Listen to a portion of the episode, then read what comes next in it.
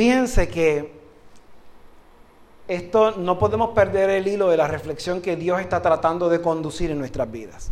Tuvimos una Semana Santa intensa y antes de esa Semana Santa vivimos una cuaresma particular en donde Dios nos permitió a nosotros concentrarnos en preparar una casa, un lugar de oración. Y fue toda una aventura prepararnos domingo tras domingo, semana tras semana, para literalmente estar hoy no solamente en este edificio, sino en este lado del edificio. Entonces, después de habernos preparado durante todos esos días y todas esas semanas, llega el momento de la Semana Santa y nos permite buscar la manera de reconciliarnos con Él, de vivir a plenitud lo que Él está promoviendo en nosotros.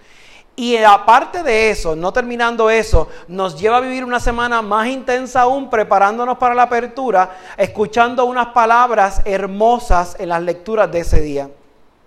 Y hoy, tercer domingo de Pascua, el Señor no se conforta, no se conforma con habernos enseñado su pasión, muerte y resurrección, con habernos llevado a abrir una casa, una casa de oración, un santuario, un templo sino que hoy, ¿se acuerdan que yo había planteado en una de las reflexiones de Semana Santa que el Señor se había tornado agresivo en unos momentos de la historia? Pues quizás hoy es un momento adicional de violencia, pero no violencia necesariamente para que terminemos llorando, sino una violencia con amor. Fíjense que el Señor dice en el Evangelio que se apareció por tercera vez hoy a sus discípulos. Y cuando dice la aparición, dice se le manifestó. Y manifestó, estamos hablando de una acción, de algo que pasó en donde él estaba dando testimonio de que él era él. Era la tercera vez, no era la primera ni la segunda, era la tercera vez. Y entonces, estando la tercera vez, estaban en el mar, imagínense, estaban eh, cansados quizás de estar encerrados los discípulos y tenían hambre y sabe Dios necesitaban dinero. Acuérdense que la mayoría de los apóstoles eran pescadores, así que necesitaban algo de dinero, no había comenzado al 100% el ministerio público de los apóstoles, estaba arrancando todavía, así que fueron a trabajar y a la misma vez a janguear porque estaban cansados y vamos a despejar la mente y nos vamos al mar y empezamos a pescar. Y da la mala pata a esos momentos de nuestra vida que por más pasión que le metamos a las cosas, no pescamos ni un pescadito chiquito, ni un goldfish, nada. No encontramos nada, no, no vemos nada en nuestras vidas. E intentamos buscar trabajo y no encontramos. E intentamos buscar donación y no encontramos. E intentamos conseguir lo que sea. Oye, y no movemos ni una hoja. Ni una hoja.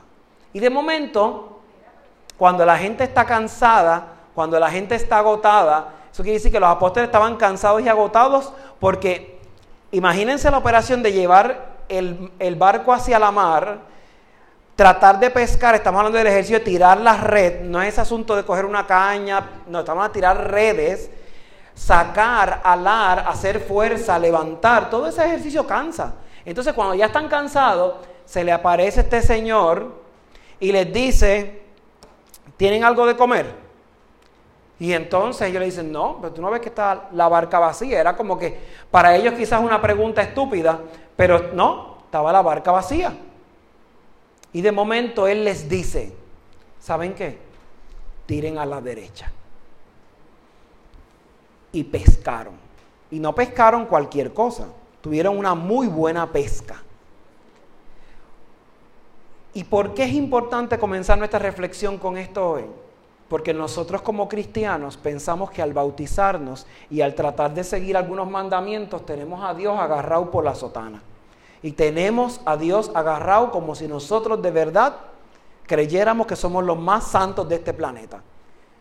Y entonces muchas veces se nos aparece el Señor en nuestras vidas y no lo reconocemos y nos hace milagros maravillosos. Y nosotros probablemente estamos esperando que nos haga el milagro de esos, de esos peces, de montones de peces que aparecieron, pensando que nos, va nos vamos a ganar la loto o vamos a conseguir montones de cosas gigantes, pero el Señor está haciendo milagros constantemente en nuestras vidas, constantemente, y a pesar de esos milagros no les reconocemos. Entonces, fíjense que dice la escritura que pasó ese milagro, entonces Juan le dice a Pedro, oye, yo creo que ese es el Señor. ¿Por qué? Porque lo vieron haciendo un milagro y entonces resulta que, mira, yo creo que ese es el Señor. Y Pedro, que se lo olía, salió corriendo. Caramba, es el Señor, déjame ir a verlo. Pedro sale y cuando encuentra a Jesús lo encuentra preparando literalmente la mesa. Claro, una mesa rústica está preparando de comer. ¿Por qué? Porque Jesús está tratando de mandarnos muchos mensajes hoy desde unas simples lecturas. Yo he intentado aparecerme en tu vida de muchas ocasiones. Yo he intentado buscar la manera de hacer y transformar tu vida de muchas maneras. Yo he intentado hacer milagros en tu vida. Yo he intentado darte a entender cómo tú tienes que transformar tu vida y no lo reconocemos. No vemos que es el Señor. Y eso le pasó a Pablo. Yo creo que Pablo, la parte, mi parte preferida de todas las cartas paulinas, y no las cartas paulinas, porque esto está en el libro de los Hechos, pero de toda la vida de Pablo, creo que es el inicio lo que más captura mi atención. Él tenía, tenía una vida segura. Él tenía una vida segura porque él desde jovencito, ¿a qué se dedicaba? Literalmente a cumplir la ley, a perseguir cristianos. Así que él se sentía el cheche de la película. Él se sentía que estaba haciendo lo correcto. Y aún pensando que estaba haciendo lo correcto, el Señor quiso manifestarse de otra manera. Y lo tumba del caballo. ¿Cuántas veces no nos tumba del caballo a nosotros?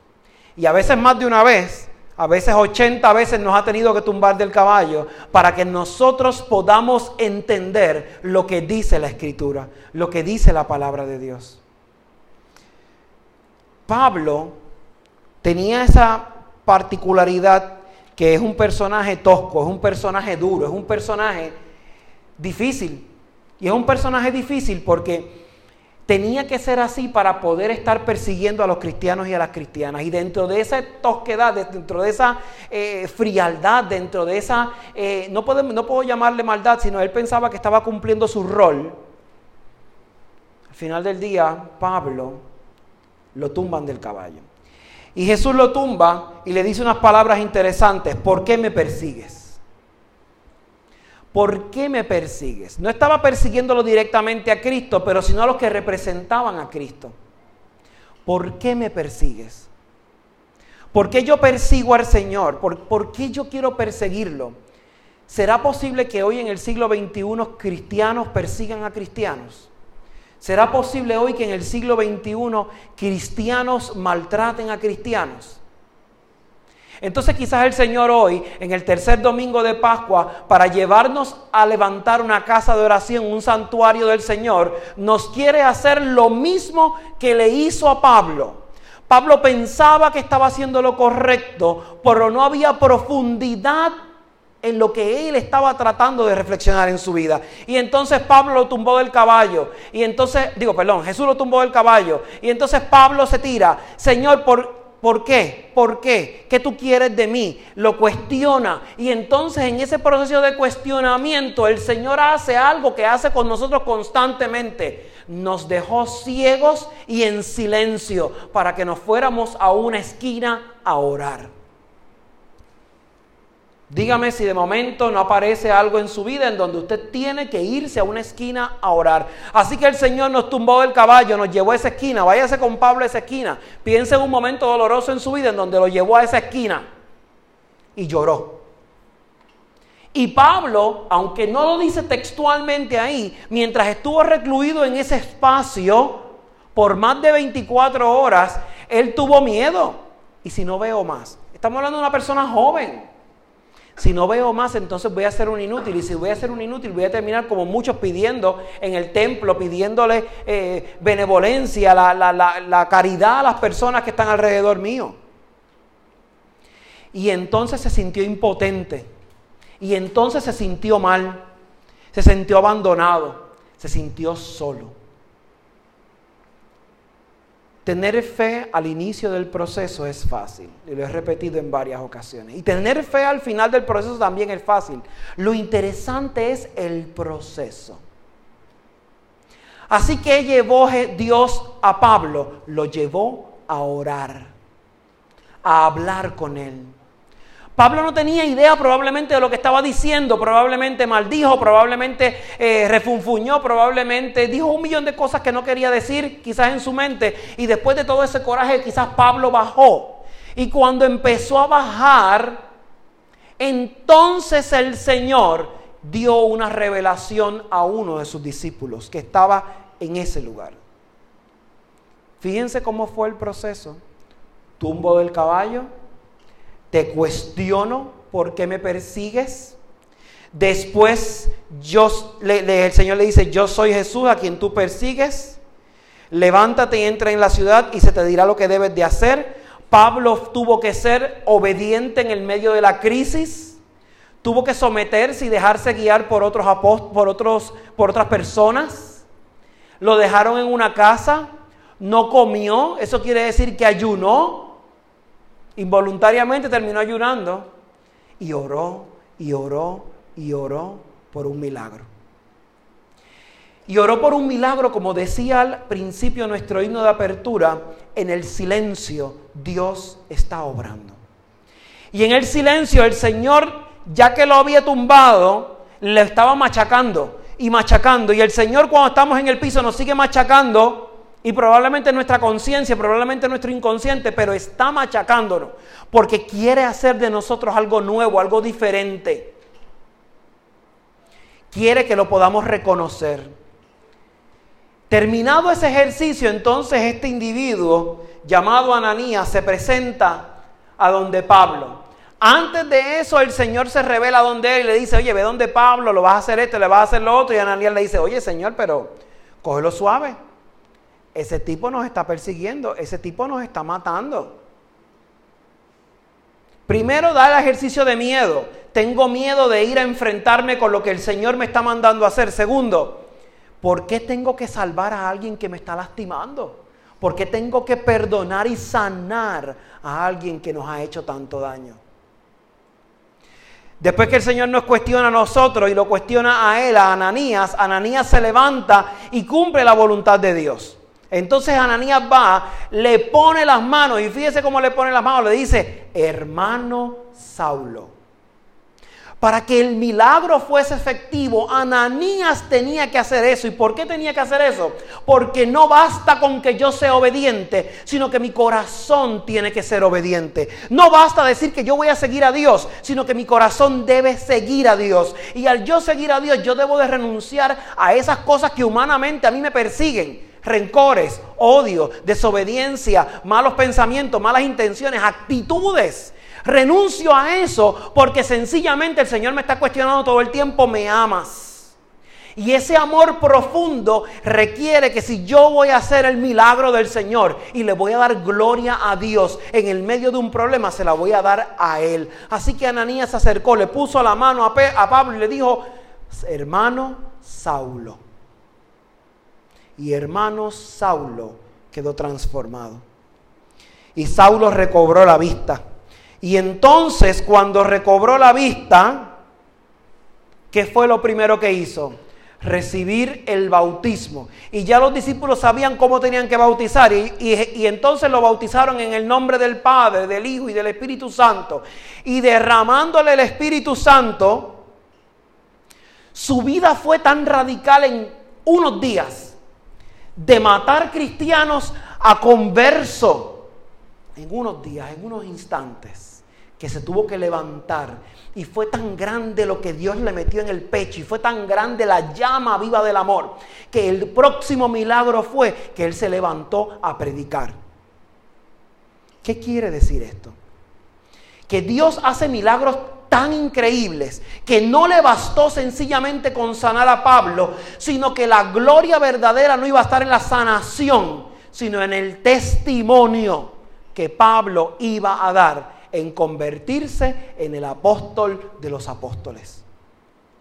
Tú te puedes sentir como tú te dé la gana en tu vida, pero el Señor no ha terminado de hacer el trabajo en tu vida. Y el Señor está tratando de convertirte en apóstol de apóstoles, pero la única manera de que eso ocurra es que tú permitas que te tumbe del caballo. ¿Que va a doler? Va a doler. ¿De que vas a llorar unos días y vas a estar ciego unos días? Sí va a pasar. Pero vas a tener una comunidad en oración permitiendo que la voluntad de Dios se derrame en nuestras vidas, permitiendo que la voluntad de Dios se manifieste y hagamos lo que tenemos que hacer, que no es otra cosa que dar gloria a Dios en ese milagro, en ese proceso. Yo puedo pensar que mi vida y probablemente en la universidad, en mi casa o en cualquier otra parte me enseñaron que después que yo tengo un buen trabajo, después que yo esté bien económicamente, tengo una buena casa y haga todo lo que tenga que hacer según la sociedad, mi vida está entera. Pero al final de mi jornada yo descubro que mi vida no estaba entera porque me faltaba un pedazo y ese pedazo está allá adentro exigiéndome. Y probablemente yo le pasé al Señor muchas veces por el lado y el Señor estaba al lado mío hablándome, dándome milagros, tratando de enseñarme algo. Y el Señor yo lo ignoraba a pesar de que yo sabía que era Él. Y yo sabía que era Él, pero el problema de yo reconocer que era Él era que me tenía que enfrentar a un Cristo que me iba a exigir dejar todo lo que tengo y seguirlo. Abandonarme y confiar plenamente en que de verdad lo que Él está diciendo sirve para algo. En que por medio mío Él va a dar gloria porque va a lograr conversión de personas. ¿Y que es conversión en un mundo en donde la mayoría, en donde por ejemplo Puerto Rico la mayoría somos cristianos y cristianas? Volver al Evangelio. Volver al inicio. Entonces, ya que nosotros sabemos que el Señor nos está pasando por el lado, un día decidimos venir a la iglesia o en el medio de nuestra casa, o donde usted quiera, en silencio, y le digo, Señor, ya te reconocí, yo voy a servirte. Pero entonces el Señor, después que tú estás cabalgando, el Señor viene y te mira a los ojos y te dice, me amas. Y no te lo pregunta una vez, te lo pregunta tres veces. Imagínense una pareja de usted, imagínense a alguien que usted ama, un hijo, una hija, que lo mira a los ojos tres veces y decirle, me amas me amas, en tono de cuestionamiento. Ya la tercera vez tu corazón se va a poner triste, probablemente en la segunda vez, quizás en la primera vez, pero en el Evangelio Jesús nos dijo que tres veces tuvo que hacerlo.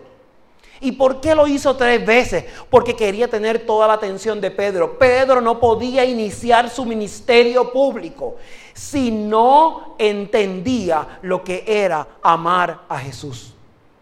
Amarlo incondicionalmente. Jesús le pregunta a Pedro mirándole a los ojos, ¿me amas? Como le preguntó a Pablo en el silencio de su corazón. Oiga, tumbó a Pablo un día y a los pocos días ya Pablo estaba predicando el amor de Dios. Estaba predicando por todas partes.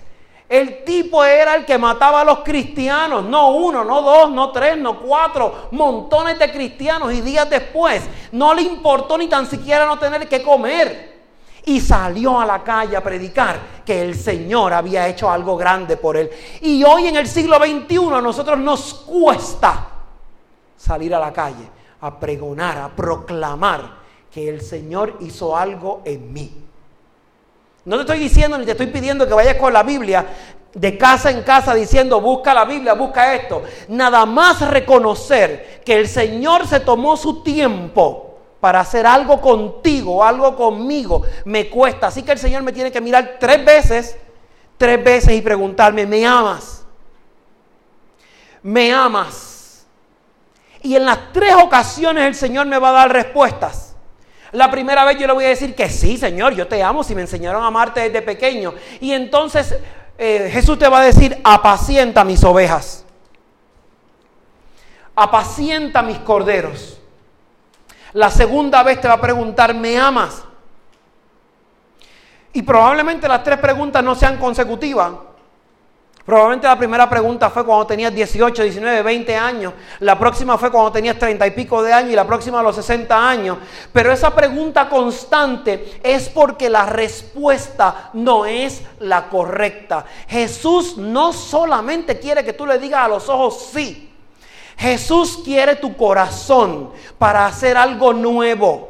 Para hacer algo nuevo. Escúcheme bien, algo nuevo. Y usted diría, en el siglo XXI, ¿qué se puede hacer nuevo? Un hombre llamado Steve Jobs cogió un iPod. Antes escuchaban la música en CD o en, o en las caseteras. Cogió todo ese invento y en un iPod metió un montón de canciones Y de ahí cogió el iPod y lo convirtió en un iPhone, en un teléfono. Así que eso ocurrió en el siglo XXI. En el siglo XXI una compañía de un señor que se llama Elon Musk cogió un cohete que la NASA lleva años disparando hacia el cielo y logró que los cohetes de propulsión aterrizaran otra vez para reciclarlos.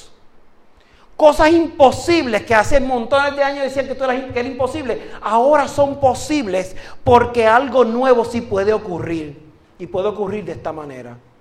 Cuando tú cierres los ojos, aquí en tu casa, en el baño, donde nadie te vea, y el Señor te cuestione, te diga, me amas, me amas de verdad no le digas que sí. Guarda silencio. Yo no quiero que el Señor me pregunte tres veces si me ama, si lo amo. Yo quiero que en la primera pregunta Él se convenza. Y para que Él se convenza, yo tengo que guardar silencio y orar. Orar con intensidad. Orar con profundidad. Que mi frente literalmente toque el piso. Y orar con insistencia para que la respuesta que salga no sea un sí de mis labios, sino un sí de mi corazón. Y que después de ese sí, venga Ananías, ponga su mano sobre nosotros y nos diga, hermano o hermana, estás sano. Y cuando se nos caigan esas cosas de los ojos, esas escamas de los ojos, podamos ver un mundo diferente. Un mundo sin chismes es posible. Un mundo sin corajes antagónicos es posible. Un mundo en libertad, en donde yo pueda amar en libertad, es posible. Pero me lo tengo que creer. Y tengo que confiar en que de verdad el milagro puede ser. A veces yo necesito el milagro del perdón. Y yo pienso que el otro tiene que venir a pedirme perdón. Pero el yo ofrecer ese perdón me libera me quita las escamas de los ojos y me hace un hombre y una mujer nuevo nueva. Jesús termina llamando a Pedro. Ya Pedro era su apóstol, pero entonces Jesús termina este evangelio diciéndole, y en este momento imagínese a Jesús mirando a Pedro a los ojos,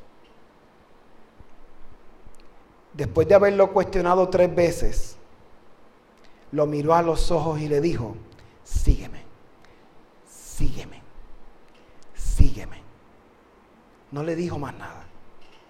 No le dijo, tienes que hacer una carrera en teología. No le dijo, tienes que hacer esto. Le dijo, sígueme. Y después de ahí, Pedro fue pescador de hombres. Que el Señor nos permita a nosotros ser pescadores de hombres y de mujeres. Que el Señor les bendiga.